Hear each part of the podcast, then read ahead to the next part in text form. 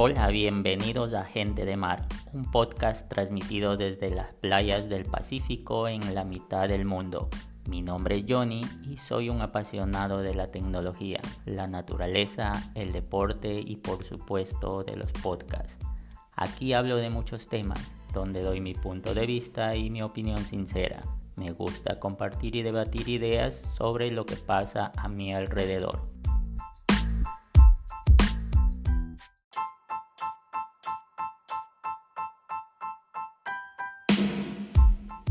En el episodio de hoy, que es el número uno, contaré un poco más sobre mí, qué me motivó a realizar este podcast y por qué somos gente de mar. Bueno, vamos a contar una pequeña historia. Para empezar, debo contarles que desde que era pequeño siempre tuve la necesidad de hacerme escuchar, que mi voz, mis opiniones, sugerencias o mis consejos sean escuchados, porque pienso que cuando tú más compartes, enseñas y transmites tus vivencias, más dejando una huella o un legado en aquellas personas que te conocen o que te escuchan en este caso. Y bueno, ¿por qué somos gente de mar? Porque creo sinceramente que no hay nada más increíble que vivir cerca del mar rodeado de playas espectaculares, sol y arena. Acá come rico, ves atardeceres de ensueño y bueno, también fue uno de mis anhelos y objetivos de hace muchos años mudarme cerca del océano. Y un día decidí vivir así y acá estoy. Entonces, le comento que una de las limitantes que encontré para empezar a cumplir ese sueño de hacerme escuchar fue que muchas veces no tenemos el conocimiento, la expertise o incluso la valentía o el empuje para arrancar un nuevo proyecto. Siempre está el temor a lo desconocido. Y también descubrí que las redes sociales tradicionales que todos consumimos están diseñadas para generar personas que consumen contenido, pero no son tan amigables, la verdad, a la hora de hacerte escuchar fácilmente. Es verdad que existen muchas plataformas que, que ayudan a este cometido, sin embargo, también es cierto que la mayoría de ellas, por no decir todas, limitan algo al creador de contenido, a muchas veces tener que suscribirse o pagar para que su contenido se escuche y llegue a la audiencia que requiere escuchar nuestras opiniones o nuestros videos o nuestros podcasts o lo que nosotros queremos transmitir. Esto obviamente causa desinterés y frustración para hacerse escuchar en las personas comunes y corrientes como tú y yo. Imagina que estás viendo un video o leyendo un post de tu red social favorita de algún artista famoso, de algún deportista o un político o influencer que sigues y quieres expresarle o decirle algo. Entonces, ¿qué crees que pasa? Exacto, nada, no pasa nada, porque tu post se pierde en el ruido de Internet.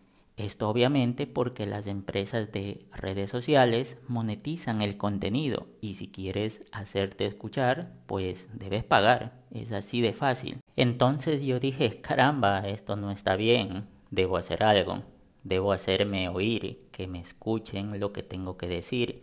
Y de ahí nació esta idea hace unos años atrás y le vine dando vueltas hasta que me decidí. Y aquí estoy haciendo mi primer podcast. Ahora, ¿por qué un podcast? Bueno, eh, primero considero que es súper fácil que cualquiera abra el micrófono de su celular y empiece a grabar lo que desea decir. Segundo, es más fácil decir con palabras que con texto todo lo que deseas expresarte. Es innato hablar y, dices lo que piensas y sientes y ya. Incluso no puedes borrar o editar tan fácilmente un archivo de audio o video. Sin embargo, sí puedes cambiar lo que escribiste, ya sea en un blog, en un mensaje o en un post en tu red social favorita. Y yo sinceramente creo que eso no está bien. Se debe mantener lo que uno se cree, lo que dice y lo que siente. Así que en un podcast eres tú siendo tú ante tu micrófono. y nada más. Otra cosa que también me motivó a expresarme a través de un podcast es que en mi país me di cuenta que no existen muchas personas que crean este tipo de contenido. Generalmente hay influencers, famosos personajes de TV que utilizan las redes sociales tradicionales como Facebook, Instagram, Twitter y ahora TikTok para hacerse oír, pero no existen muchos podcasters.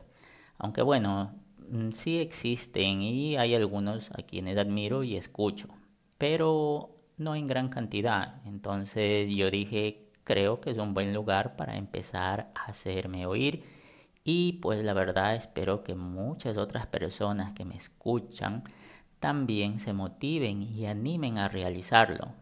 Y dirán, ¿por qué haría eso?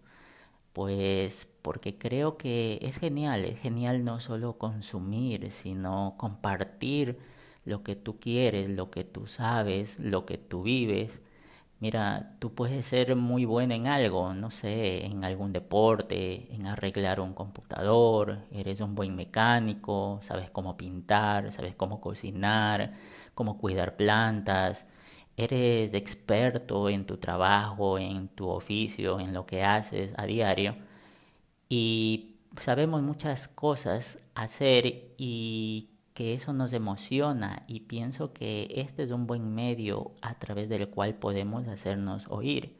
Tú no sabes si tal vez alguien allá afuera está esperando escuchar tu voz, tus palabras, para hacer un cambio en su vida. Miren, les cuento una anécdota.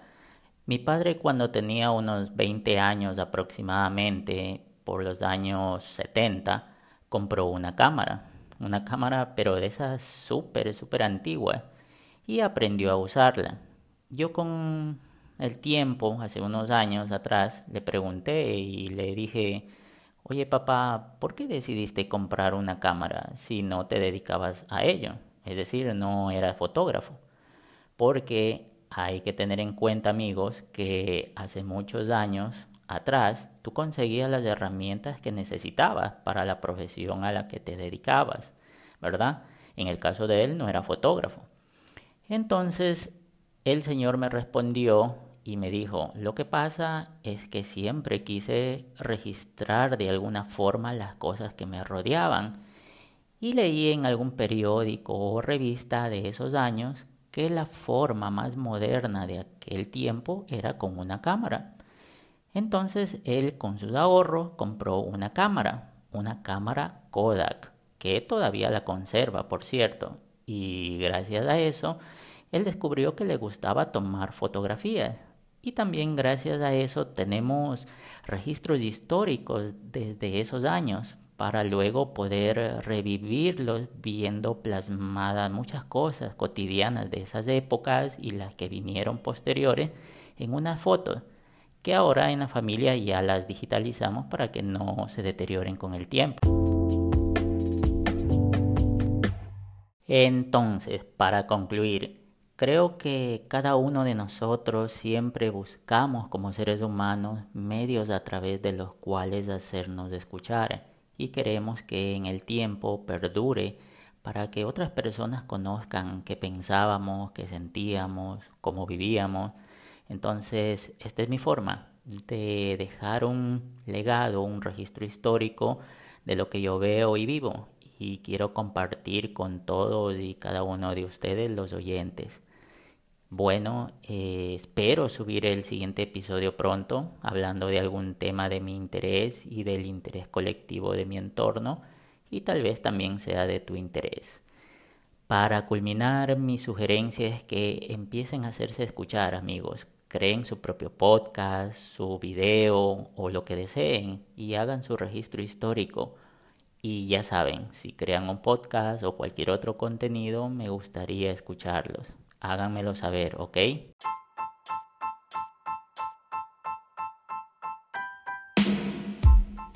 Y bueno, eso ha sido todo por hoy, mis estimados oyentes. Les invito a seguirme en mis redes sociales que están en la descripción, también a suscribirse si lo desean o si no, guárdenme en sus favoritos de su app de podcast preferida. Comparte este podcast si conoces a alguien que le gustaría escucharme. Los espero en mi próximo episodio. Si llegaste hasta acá, te agradezco por escucharme. Hasta pronto. Un fuerte abrazo.